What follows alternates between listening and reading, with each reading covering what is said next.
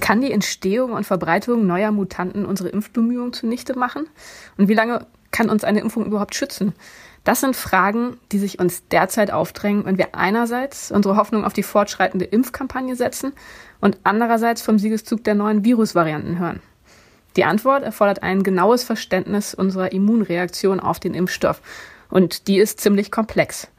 Eine genaue und differenzierte Untersuchung der Immunreaktion, wie sie derzeit in verschiedenen neuen Studien diskutiert wird, macht aber durchaus Hoffnung, was den Erfolg und die Zuverlässigkeit der Impfung angeht. Über diese Studien und ihre Ergebnisse werden wir heute reden. Sie hören den Podcast FAZ Wissen. Ich bin Sibylle Anderl. Und ich bin Joachim Müller-Jung. Ich bin promovierte Astrophysikerin, Joachim ist Biologe und wir sind beide Wissenschaftsredakteure im Ressort Natur und Wissenschaft der FAZ. Joachim, ich habe es gerade schon angekündigt, heute geht es um unser Immunsystem, die Wirkung von den Impfstoffen und die Folge der Verbreitung von Mutanten. Bevor wir einen Blick auf die von mir schon angekündigten Studien werfen, solltest du uns vielleicht noch einmal daran erinnern, worum es geht, wenn wir über das Immunsystem sprechen. Ich habe dich schon mehrfach drum gebeten.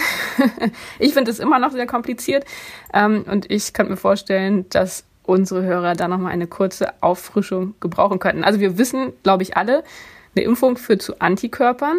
Die sind eigentlich immer äh, genannt, wenn es um Impfungen geht. Aber das ist nicht alles. Was gibt es da noch? Ja, da gibt's eine ganze Menge, Sibylle. Also unterschlagen haben wir ja fast immer, dass es auch so eine Art angeborenes Immunsystem gibt, Fresszellen, Makrophagen und sowas kennt man äh, vielleicht noch aus dem Biologieunterricht. Äh, das lassen wir mal außen vor, weil das ist die unspezifischste, gewissermaßen die, die allgemeinste, die evolutionär älteste Antwort, die der Körper hat auf ja, Eindringlinge, eindringende äh, Viren, eindringende Bakterien und so weiter.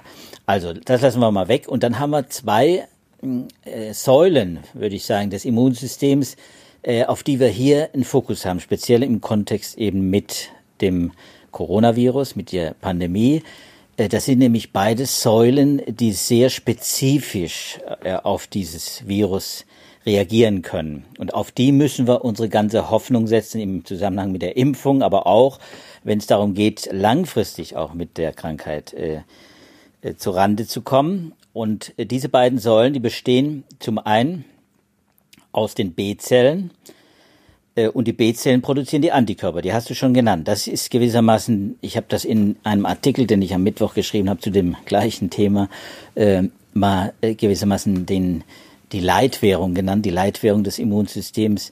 Äh, es ist die Leitwährung vor allem auch für Immunologen. Äh, das sind die Antikörper. Sie, das sind die, die Antikörper, mhm. genau, die so eine Art Leitwährung, weil man sie gut messen kann im Blut. Das sind kleine Proteine, die aber sehr spezifisch eben gerichtet sind als, wie man sagen, Präzisionswaffen gegen einen ganz bestimmten äh, Eindringling, also das Virus selbst. So, und ganz bestimmte Strukturen auch auf diesem Virus. Nehmen wir wieder das Spike-Protein, haben wir schon öfter erwähnt, aber das ist ganz wichtig. Das ist gewissermaßen der Stachel auf dem Coronavirus.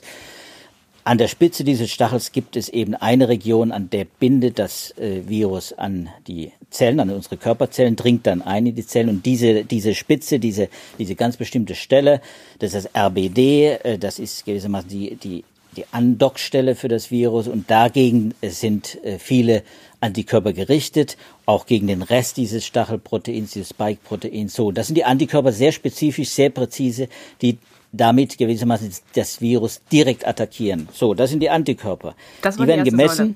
Genau, das ist die erste Säule. Das wird gemessen, wenn geimpft wird, wie, äh, wann geht das los mit der, mit der, mit der äh, Antikörperproduktion und wenn wir genügend Antikörper haben, die neutralisieren, die das Virus also so attackieren, dass es sich nicht weiter vermehren kann, dass es nicht mehr replizieren kann, dann sind es neutralisierende Antikörper und diese Antikörper, die sind besonders interessant, die misst man und daran kann man in etwa auch die Stärke der Immunreaktion, die Effektivität des Immunsystems auch messen. So, und dann gibt es eben, äh, eben eine weitere Säule neben den Antikörpern, die von B-Zellen produziert werden, die T-Zellen. Und diese T-Zellen, die hatten wir, du erinnerst dich bestimmt, äh, schon oft hier mal so am Rande immer wieder erwähnt, äh, schon von Anfang an waren die ein Thema, sind natürlich für Immunologen ein ganz großes Thema, auch genau wie die Antikörper. Aber der Fokus ist auch jetzt wieder bei dieser Coronavirus-Forschung nicht so sehr auf die Anti, äh, auf die T-Zellen gerichtet gewesen wie gegen die Antikörper. So, und das ist interessant, weil jetzt, jetzt kommen sehr viele äh, Publikationen inzwischen, die sich mit, den, mit der T-Zellantwort beschäftigen. Also die Frage, wie reagieren diese T-Zellen? Diese T-Zellen funktionieren anders als die Antikörper. Die sind auch sehr spezifisch, aber sie werden anders hergestellt im Körper. Jeder hat T-Zellen, jeder hat eine große Zahl, hunderte von Millionen T-Zellen, wenn man so will, im Körper.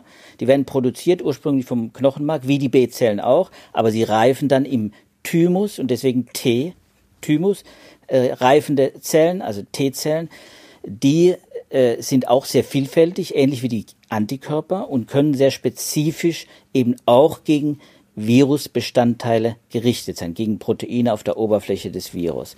Und Aber das, die sind nicht so, nehme ich mal an, dass sie sich direkt auf das Spike-Protein beziehen, sondern die haben eine andere Art und Weise, das Virus zu erkennen, oder ist das ganz ähnlich wie bei den die haben, die haben eine völlig andersartige äh, Weise, zu, äh, das Virus zu erkennen. Sie, sie eliminieren das Virus auch nicht direkt aus dem Blut, wie das Antikörper, die mehr oder weniger die, die neutralisieren die Viren direkt im Blut schon, während die T-Zellen, die sind darauf angewiesen, dass andere Zellen zum Beispiel Fresszellen oder B-Zellen, die das, Anti die das Virus äh, gewissermaßen äh, aufgenommen haben, dass diese Zellen bestimmte Anteile des Virus präsentiert auf der Zelloberfläche und diese Präsentation zusammen mit dem sehr eigenen, man nennt das den MHC-Komplex äh, äh, auf der Zelloberfläche, äh, das erkennt das Virus, also das, das, äh, das äh, erkennt die T-Zelle. Und die T-Zelle ist also gewissermaßen eine Zelle, die nicht das Virus selbst, sondern bestimmte Teile des Virus zusammen mit einer Zelle,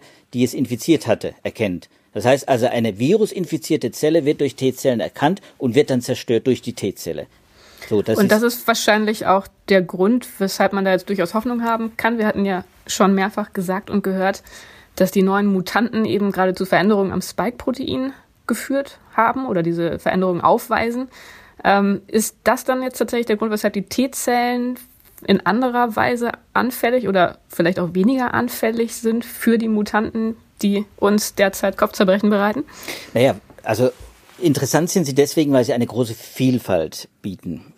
Die T-Zell-Antwort auf das Coronavirus beginnt ähnlich wie äh, die Antikörperantwort. Nach ein paar Tagen geht das los. Dann kommen, wenn quasi die T-Zellen selektiert, die besonders auf dieses Virus gerichtet sind. Also die, die Viren haben sich ein paar Tage lang vermehrt, aber Millionen von Viren, die Zellen befallen haben. Und diese befallenen Zellen, die werden von den T-Zellen erkannt. Es gibt unterschiedliche T-Zelltypen, da wollen wir jetzt nicht drauf eingehen, dass wir wirklich äh, zu tief gehen, aber die werden von T-Zellen erkannt und dann wird das ganze System quasi äh, in Gang gesetzt und äh, die T-Zellen attackieren dann diese Zellen. Und, und je besser sie äh, und je öfter sie quasi äh, und je gezielter sie auf diese virusspezifischen Proteine dann äh, dressiert äh, sind, äh, will ich mal so sagen, dressiert heißt äh, fokussiert äh, sind auf diese, spezialisiert sind auf diese Virusproteine, desto aktiver werden sie. Also sie werden immer aktiver und immer besser, je besser sie passen zu dem Virus, das da sich vermehrt und immer in immer größerer Zahl auftritt.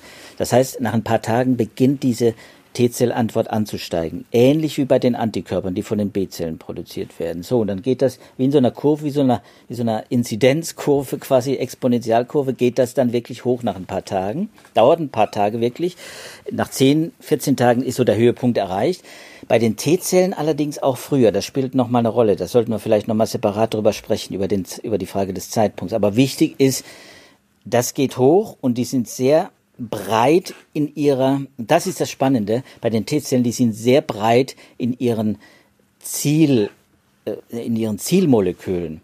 Das heißt, T-Zellen fokussieren sich nicht nur auf das Spike-Protein, nicht nur auf die Rezeptorbindungsstelle auf dem Spike-Protein, sondern sie fokussieren sich zum Beispiel auch auf Teile des Virus, der Virushülle, Proteine, die da drin sitzen, äh, das Nukleokapsid-Protein spielt eine Rolle. Also ganz unterschiedliche äh, Anteile des Virus, die von T-Zellen attackiert werden können. Entscheidend ist, wie viel, wie groß ist die Vielfalt an T-Zellen, die man mitbringt. Auch da gibt es eben sehr große Unterschiede zwischen den Menschen, übrigens auch zwischen den verschiedenen äh, Weltregionen gibt es da Unterschiede. Äh, diese Vielfalt an T-Zellen, die da gebildet wird und die dann passen zu diesem Virus, die ist sehr unterschiedlich und deswegen können auch die individuellen Immunreaktionen sehr unterschiedlich ausfallen. Also es ist nicht immer so, dass es bei allen Menschen gleich ist und dass die T-Zellantwort, genauso übrigens wie bei der Antikörperantwort, immer gleich ist. Das ist eines der Probleme der, der Immunologie. Und du hast mich gefragt nach dem, nach der, nach dieser, nach diesem Mutanten und äh, dem Spike-Protein. Die T-Zellen, äh, da hat man eben jetzt zeigen können, dass die, dass die von Anfang an nicht nur eine große Rolle spielen bei der Abwehr der, der Viren, bei der Erkennung der Viren, auch bei der Frage, wie lange hält so eine Immunantwort an, sondern eben wirklich auch bei der Frage, wenn diese äh, Viren durch Mutationen quasi dem Immunsystem, und wir haben das immer Immunsystem genannt, aber es sind immer die Antikörper in dem Fall genannt, gemeint gewesen, wenn diese, wenn diese Viren dem, den Antikörpern quasi entfliehen, weil sie Mutationen bilden, anders etwas anders aussehen, dann können die Antikörper nicht mehr zupacken. Sie können sie nicht mehr neutralisieren. Dann ist, haben wir ein Problem, wenn wir, wenn das, wenn wir nur Antikörper hätten. Aber wir haben eben diese T-Zellen. Und diese T-Zellen, die sind offenbar nicht so empfindlich, was diese Mutanten äh, angeht. Also das ist ein ganz interessanter Befund.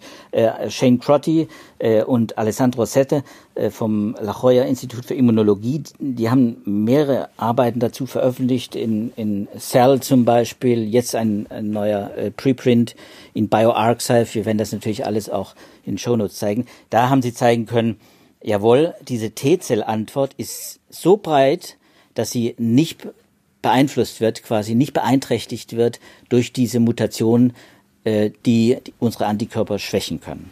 Und das waren Laborstudien oder wie muss man sich das vorstellen? Ja, das sind in der Regel Laborstudien. Man nimmt dann einfach Blut auch von, von Patienten. In, in zwei Studien wurden Patienten äh, quasi verfolgt entlang ihrer longitudinal, das heißt entlang ihrer, ihres Krankheitsverlaufes, hat man ihnen mehrfach Blut entnommen, hat dann die Antikörperantwort gemessen, T-Zellen gemessen, Antikörper gemessen und äh, dann hat man äh, das, äh, die Blutproben auch dann äh, gegen gewissermaßen gegen Viren gerichtet, und zwar dann eben in experimentellen, in Laborstudien gegen Viren gerichtet, die, die man gezüchtet hat, äh, die diese Mutationen zum Beispiel enthalten. Die britische Mutation, die B117, die südafrikanische, die B1351 äh, und auch die brasilianische. Und die, gerade diese beiden letzten, südafrikanische, brasilianische äh, Variante, jeweils die enthalten ja auch Mutationen, die enthalten beide viele Mutationen, aber bestimmte Mutationen, die sie dafür prädestinieren, der Antikörperantwort zu entkommen. Und das hat man auch gemessen, schon mehrfach. Das gilt äh, gewissermaßen äh, experimentell und das ist auch bioinformatisch durch Modelle auch gezeigt worden, dass das sehr plausibel ist, dass sie das können. Und das hat man auch die entsprechenden klinischen Erfahrungen schon gemacht, in Südafrika zum Beispiel, aber nicht nur da, in Brasilien hat man es gemessen. Die können, die haben das Potenzial, die sehr effektive, vor allem durch, durch Impfstoffe ausgelöste, sehr effektive Antikörperantwort zu dämpfen. Zumindest zu dämpfen. Aber vielleicht aber eben bei vielen Patienten auch so effektiv, so effektiv schon zu dämpfen, dass sie vielleicht dann äh, von einer mh, relativ milden auf, eine, auf einen schweren Verlauf kommen können. Dass sie vielleicht auch wirklich auf die Intensivstation deswegen müssen, weil die Antikörperantwort nicht funktioniert. Das weiß man noch nicht. Da, da, dafür gibt es die klinischen Daten nicht, Daten nicht. Aber das ist natürlich die große Sorge, dass sie Antikörperantwort dann äh, da zum Teil ausfällt. Ja, genau, das, das wäre jetzt nochmal genau meine konkrete Frage gewesen. Was heißt denn das jetzt für unsere Befürchtungen in Bezug auf die Wirksamkeit des Impfstoffs? Ist es tatsächlich eher eine theoretische Überlegung zu sagen, es gibt dann auch noch die T-Zellen, aber tatsächlich sind die Antikörper wichtiger? Und insofern haben wir da nach wie vor ein Problem? Oder ist es so, dass wir jetzt wirklich sagen können, die Studien bisher, dadurch, dass sie sich vor allem auf die Antikörper bezogen haben, waren an entscheidender Stelle unvollständig und es ist vielleicht alles gar nicht so schlimm, wie wir zwischendurch dachten. Naja, das ist ein wichtiger Hinweis, äh, weil es natürlich noch gar nicht so ganz klar ist, was das bedeutet.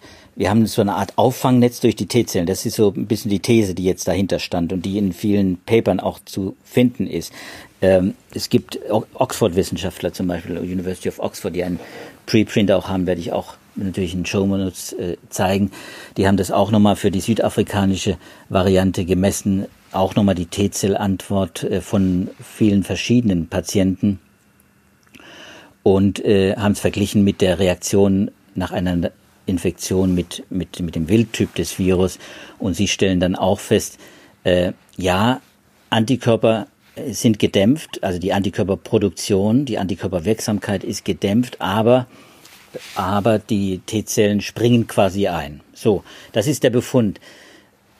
Wir haben andere Befunde allerdings auch und gerade jetzt ist äh, ein dazu zu dem Komplex ein, eine neue Veröffentlichung im British Medical Journal erschienen, äh, die zeigt, dass zum Beispiel diese britische Variante B117 ja auch nicht nur leichter übertragbar ist, sondern eben auch gefährlicher ist in dem Sinne, dass sie einen schwereren Verlauf begünstigt. Das bedeutet, und zwar deutlich, inzwischen hat man statistisch, also epidemiologisch, statistisch auch gezeigt, das ist ein Effekt, den man vor allem bei jüngeren Patienten feststellen kann, weil die werden ja mit dem Wildtyp nicht so oft krank. Es gibt immer auch da Krankheiten, haben wir auch immer wieder thematisiert, darf man nicht unterschätzen. Aber es ist überschaubar, gerade bei den 40 bis 60-Jährigen etwa. Bei, jetzt hat man diesen Effekt, dass bei, dass mit dieser Mutante, mit, mit, diesen, mit dieser Variante, die eben viele Mutationen enthält, B117, diese jüngeren Menschen auch kränker werden, um es mal einfach zu sagen. Die landen auch öfter in der Klinik und müssen unter Umständen beatmet werden, haben also auch einen schweren Verlauf. Und äh, dann, und wenn man sowas natürlich sieht, äh, in dem Fall wurde jetzt in dieser British Medical Journal Studie eben nicht die T-Zell-Antwort und auch nicht die Antikörperantwort im Einzelnen untersucht dieser Patienten. Jedenfalls die Daten liegen nicht vor. Aber dann kann man natürlich schon überlegen, wie, wie kann das denn sein, wenn das so wäre, dass die Antikörper fallen aus, nehmen wir mal an, die Antikörper fallen aus. Äh, dann haben wir noch das Netz der T-Zellen. Wenn das so wäre, dann dürfte das Virus, die Variante, dann nicht gefährlicher werden. Äh, nun ist B117 ohnehin äh, keine Variante, die jetzt äh, als Immunfluchtmutation bekannt ist. Das heißt, diese Mutationen, die das Virus enthält, die prädestinieren das Virus nicht, um dem Immunsystem, den Antikörpern zu entfliehen. Also die ist ohnehin, was das Immunsystem ist, eher so gelagert wie, die, wie der Wildtyp. Aber trotzdem ändert das natürlich auch nichts daran, das Netz, von dem wir jetzt vorhin gesprochen haben, von dem ich dann äh, gerne auch äh, spreche, das ist eben nicht so eng geknüpft und so stark, dass es auch unter Umständen einen, gefährlich, äh, einen gefährlicheren Verlauf verhindern kann. Wie das passiert, äh, darüber äh, liest man in den Studien bisher, die ich gesehen habe, nicht viel. Und junge Menschen haben eine nicht so starke Antikörperantwort? Oder das habe ich jetzt noch nicht ganz verstanden, warum da jetzt besonders die jungen Menschen betroffen sind bei B117? Naja, da hat, ist einfach ein statistischer Effekt. Wenn die These ist und wenn der Befund ist, die Variante begünstigt einen schweren Verlauf, das heißt eine stärkere Immunreaktion, starke Immun, also eine heftigere eine Entgleisung des Immunsystems, was ja oft im Verlauf einer, einer Covid-19-Erkrankung passiert. Also da passiert eben auch äh, viel, da ist das Immunsystem außer Kontrolle, um es mal so ganz allgemein zu sagen. Das wird begünstigt durch so eine Variante. Äh, dann äh, würde man auch einen schweren Verlauf erwarten und äh, dann müsste man natürlich äh, dann kann man das bei den jüngeren Patienten eher feststellen als bei den älteren, weil die älteren ohnehin viele, viele äh, Risikofaktoren haben, die einen schweren Verlauf begünstigen. Das heißt, da haben wir ohnehin viele schwerkranke Menschen, äh, wenn sie nicht geimpft sind, wohlgemerkt. Und bei den bei den äh, Jüngeren kommt das eben seltener vor. Es kommt dann offenbar, oder es ist jedenfalls zu einem Zeitpunkt, als in Großbritannien noch nicht so stark geimpft worden ist wie jetzt, jetzt ist ja auch schon ein großer Teil der Jüngeren auch schon mitgeimpft, war es so, dass äh, dann tatsächlich auch Jüngere durch diese Mutante stärker erkrankt äh, sind. Woran das eben liegt, ob das mit den T-Zellen, deswegen ist das ein bisschen außerhalb dieses Themenkomplexes T-Zellen jetzt, aber ob das mit den T-Zellen zusammenhängt, weiß man nicht. Aber wenn man die These hat, wie ich jetzt das äh, nochmal gerne wiederholen will, dass man dass man so eine Art äh, Netz hat mit den T-Zellen äh, im Immunsystem, äh, dann würde man natürlich auch da erwarten, dass gerade bei den jüngeren Patienten, die ja über noch ein sehr intaktes, sehr gutes Immunsystem, viele T-Zellen verfügen, dass da äh, am ehesten so ein dämpfender Effekt auftritt. Tritt, tritt es nicht und deswegen kann man es gar nicht so verallgemeinern. Die T-Zellen sind gewissermaßen nicht der Universalschutz, so die zweite Linie, die absolute Sicherheits äh, Sicherungslinie hinter der Antikörperfront. Also das heißt, die Antwort auf meine Ursprungsfrage wäre dann, es ist jetzt zu früh, ähm, sich uneingeschränkt zu freuen und zu sagen, wenn die Antikörper nicht mehr richtig funktionieren, dann haben wir immer noch die T-Zellen. Das ist wahrscheinlich individuell sehr unterschiedlich und man muss auch da wie so oft noch warten, bis wir bessere Daten haben, bessere klinische Studien wahrscheinlich. Ja, ja das äh, ist völlig richtig. Äh, das kommt ja auch und das wird ja passieren. Äh, wir dürfen ja gar nicht davon ausgehen, dass wir jetzt das Wissen haben über das Immunsystem, das nötige Wissen haben über das Immunsystem, um alle Eventualitäten auch äh, und alle Sicherungsnetze, die es gibt, auch die unser Immunsystem bietet, auch schon kennen. Äh, aber ich bin durch die Lektüre dieser T-Zell-Studien doch optimistischer, dass wir eben auch mit einer sehr ähm, ja, einer sehr robusten T-Zell-Antwort äh, viel bewirken können, viel, viel auch wahrscheinlich dazu beitragen können, äh, dass dann doch schwere Verläufe verhindert werden. Das ist war, wir haben das ja früher schon mal thematisiert. Es ist ja die Ausgangsthese gewesen, T-Zellen, und zwar Gedächtniszellen, das ist ein anderer Typus von T-Zellen, das gibt es auch bei B-Zellen.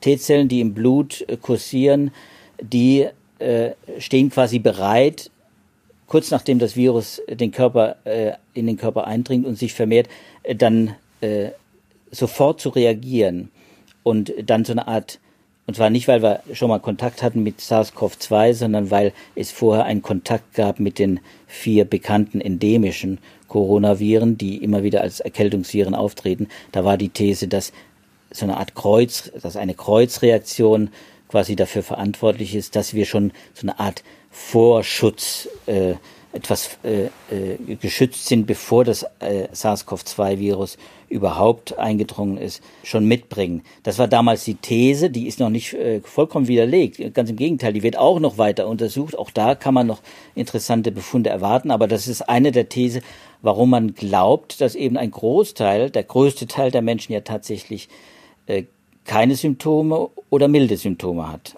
Die beiden Gruppen sind die größte Gruppe. Ne?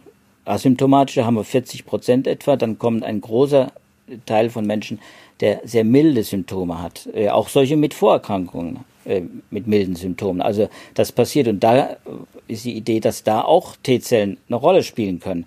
Das hatten wir schon mal thematisiert, das will ich jetzt hier nicht weiter thematisieren, aber äh, äh was, was ich hier nochmal gerne ansprechen würde, Sibylle, ist äh, ein Paper äh, das kommt, äh, das kam in Cell Reports, das habe ich auch in dem Kontext eben äh, gelesen, mit diesen T-Zellen von Wissenschaftlern aus Singapur, die eben sehr schön eigentlich gezeigt haben, die sich ganz bestimmte T-Zellen, T-Helferzellen und T-Killerzellen, das sind die beiden die wichtigsten, CD4, CD8-Zellen heißen die im Jargon, dass diese beiden Gruppen von T-Zellen eben sehr wichtig sind, nicht nur sehr wichtig sind bei der Abwehr, bei der akuten Abwehr äh, von, von der Virusinfektion, einer schweren Virusinfektion, vor allem einer Lungenerkrankung, sondern dass sie gezeigt haben, je früher die T-Zell-Antwort einsteigt, das haben sie eben durch longitudinale immunologische Essays zeigen können, je früher die T-Zell-Antwort äh, äh, einsetzt,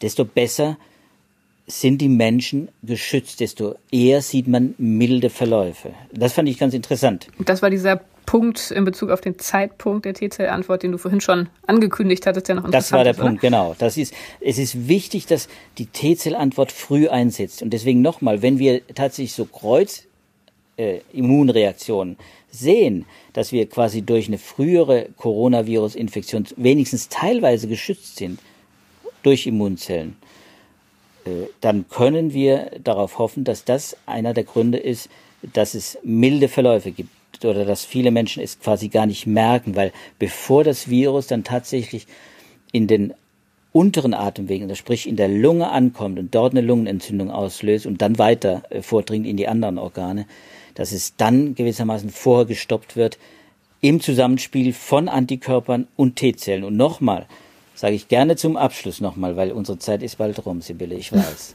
äh, die, die T-Zellantwort setzt in der Regel etwas vor der Antikörperantwort ein. Also die T-Zellantwort darf nicht unterschätzt werden. Und deswegen bin ich froh, viele Wissenschaftler in diesen Papern, hm, Immunologen, die sowohl mit Antikörpern wie mit äh, T-Zellen natürlich arbeiten, äh, wie Shane Crotty, die in ihren Papern immer wieder am Ende darauf hinweisen, es ist wichtig, dass wir nicht nur Antikörper, neutralisierende Antikörper gegen das Spike-Protein, gegen das Spike-Protein produzieren durch Immun, durch die Impfung, sondern dass wir auch bei der Impfung alternative Wege gehen. Das fand ich ganz interessant, dass man also eben nicht äh, quasi mit der Impfung das Spike-Protein produziert, um damit Immunreaktion gegen das Spike äh, zu, zu provozieren, sondern dass man auch andere Teile des Virus berücksichtigt. Solche Bereiche, die konserviert sind, die also nicht sich so schnell verändern, die nicht so schnell mutieren, aus der Hülle des, des Virus zum Beispiel oder aus äh, die gar keine Strukturproteine, also andere Proteine, die das Virus äh, produziert, die, dass man die nimmt und dann unserem Immunsystem anbietet, gewissermaßen als Erkennungssignal äh, und dann und eine Antwort hat man das bisher noch nicht Warum hat man das bisher noch nicht gemacht? Das klingt ja erstmal sehr direkt einleuchtend, dass man eher auf sich auf etwas konzentriert, was sich vielleicht nicht so schnell durch Mutationen verändern kann. Ja, weil das ist natürlich gedacht. Ja, ja, das ist eine gute Frage, sehr gut. Äh, aber das ist natürlich der Punkt ist, äh, dass es funktional äh, viel wichtiger ist für das Virus ist die Stelle des Spike-Proteins, das sie nutzt, um die die Zellen gewissermaßen unsere Körperzellen einzunehmen, um einzudringen. Da muss man den Mechanismus, der ist ja, das ist ja gewissermaßen die erste Hürde, die das Virus nehmen muss. Erstmal andocken an die Körperzelle und dann eindringen in die Körperzelle und sich dann vermehren, indem man den, den Vermehrungsapparat der Zelle ja auch mitnutzt. So, und dieses Andocken und Eindringen, das ist eben ein ganz sensibler Bereich für das Virus, wenn man es da stoppt, an der Stelle, das ist die Philosophie hinter der Spike, äh, gewissermaßen der Spike-Philosophie, äh, dem Spike-Stop, wenn man so will. Wenn man es an der Stelle stoppen kann, dann kann man äh, verhindern, dass Körperzellen überhaupt, äh, überhaupt ähm, äh, eingenommen werden von dem Virus. Und auf dieses, auf diese Spike-Protein mit seiner äh, Rezeptorbindungsstelle, da ist das Virus eben elementar angewiesen. Und deswegen hat man das Spike-Protein äh, natürlich erstmal äh, anvisiert, weil ohne dieses Spike-Protein, wenn wir das blockieren durch Antikörper oder T-Zellen, kann das äh, Virus nichts machen. Das Problem ist natürlich, dass das Virus sich sehr schnell vermehrt, sehr schnell eindringt, in großer Zahl dann auch auftritt natürlich und dann äh, ist das schon auch zahlenmäßig ein Problem für das Immunsystem irgendwann. Gut, aber das heißt gleichzeitig bei der Entwicklung neuer Impfstoffe gibt es da durchaus noch Spielraum, die Mutanten, die neuen Varianten im Blick zu behalten und insofern viel ja, leistungsfähigere, umfassendere, weniger gefährdete Impfstoffe zu entwickeln als die, die jetzt in der ersten Runde auf den Markt gekommen sind. Ist das so? Ja, das würde ich sagen. Nicht nur äh, aufgrund dieser Erkenntnisse, äh, dieser immunologischen neuen Erkenntnisse, die man über das Virus gewinnt und über unsere äh, T- und B-Zell-Diversität, äh, sondern auch, äh, auch das darf man hier an der Stelle nochmal gerne wiederholen. Wir haben einfach Glück, dass wir diese neuen Impftechnologien haben, die mRNA-Technologie oder die Vektor-Impfstoffe äh, wie, Astra, wie diese AstraZeneca oder auch der, der russische Impfstoff Sputnik 5. Die, das sind äh, neue Technologien, die relativ leicht anzupassen sind. Also auch da kann man dann quasi in diese Impfstoffe eben Informationen aus dem Virus reinpacken, die eben das Spike-Protein selbst, das machen die jetzigen Impfstoffe oder eben auch andere Teile des Impfstoffes enthalten und dann mal in die, und dann mal impfen und gucken, was passiert. Wie gesagt, das wird äh, äh, hoffentlich auch passieren. Das ist das, was die Wissenschaftler, die Immunologen, die Grundlagenforscher jetzt gerade auch ins Spiel bringen, da noch stärker. Ich bin sicher, einige von den ja weit über 200 äh, Kandidaten, die wir gesehen haben, und vor vielen von denen sind ja jetzt noch in der Entwicklung, die werden auch äh, das berücksichtigen und werden auch dann äh, das versuchen zu nutzen, um, um auch da dem Virus möglichst noch etwas von, von seiner äh, Angriffsfläche zu, zu nehmen. Also das heißt, wir haben heute gelernt, es gibt zwei Säulen der Immunantwort, die B-Zellen, die Antikörper produzieren. Das ist das, worauf man bisher meistens äh, zunächst erstmal geguckt hat. Dann gibt es aber auch noch die T-Zellen als zweite Säule, die nicht weniger wichtig sind, die vor allem anders auf die Viren reagieren und insofern Hoffnung bieten, als eine Art Schutznetz fungieren zu können, selbst wenn wir es mit Varianten zu tun haben, die gelernt haben, mit Antikörpern direkt umzugehen. Auch wenn da nach wie vor noch vieles unverstanden ist, wird da gerade sehr viel geforscht. Wir werden wahrscheinlich äh, auch dazu in den kommenden Monaten noch sehr viel Neues erfahren und lernen. Erstmal nehme ich jetzt aus diesem Gespräch mit, ähm, dass es vielleicht, vielleicht hoffentlich nicht ganz so schlimm ist, wie es auf den ersten Blick schien mit dem Zusammenspiel zwischen Impfstoffen und Mutanten. Ähm, und ja, ein weiteres Thema, das wir weiter im Blick haben und über das wir sicherlich in Zukunft auch an dieser Stelle noch weiter diskutieren werden. Habe ich noch was vergessen in meiner unvollständigen Zusammenfassung, lieber Joachim? Ja, so unvollständig, so unvollständig, wie sie nur sein kann in, de, in dem Zusammenhang. Als Immunologe wird man wahrscheinlich auch über meine Ausführungen die Hände äh, vom Kopf zusammenschlagen. Äh, da müssen wir natürlich alle auch entschuldigen, die da äh, in dem Thema wirklich drin sind. Wir können natürlich auch die Details nicht beachten. Ich hoffe einfach, wir haben es nicht falsch gesagt und äh, wir haben auch ein bisschen Mut gemacht. Das war völlig richtig. Deswegen bin ich komplett einverstanden mit deiner Abmoderation. Wir müssen Mut machen. Wir dürfen auch, glaube ich, Mut haben.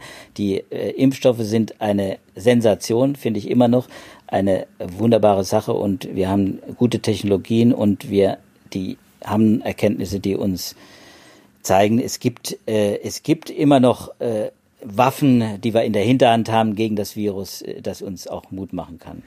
Wie immer verweisen wir Sie, liebe Hörer, auf unsere Show Notes. Da können Sie alle Details nachlesen, die wir heute unterschlagen haben.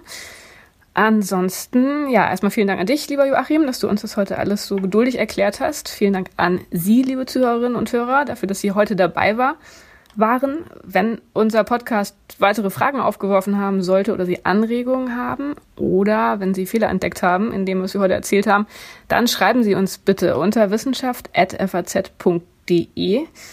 Wir freuen uns, wenn Sie auch weiterhin das Interesse an aktuellen Publikationen mit uns teilen. Und wenn Sie sicher gehen wollen, uns nicht zu verpassen, dann können Sie uns und unseren Podcast bei allen Podcatchern abonnieren. Bis dahin wünsche ich Ihnen jetzt erstmal alles Gute, bleiben Sie gesund und bis nächste Woche. Tschüss. Da schließe ich mich gerne an. Tschüss zusammen.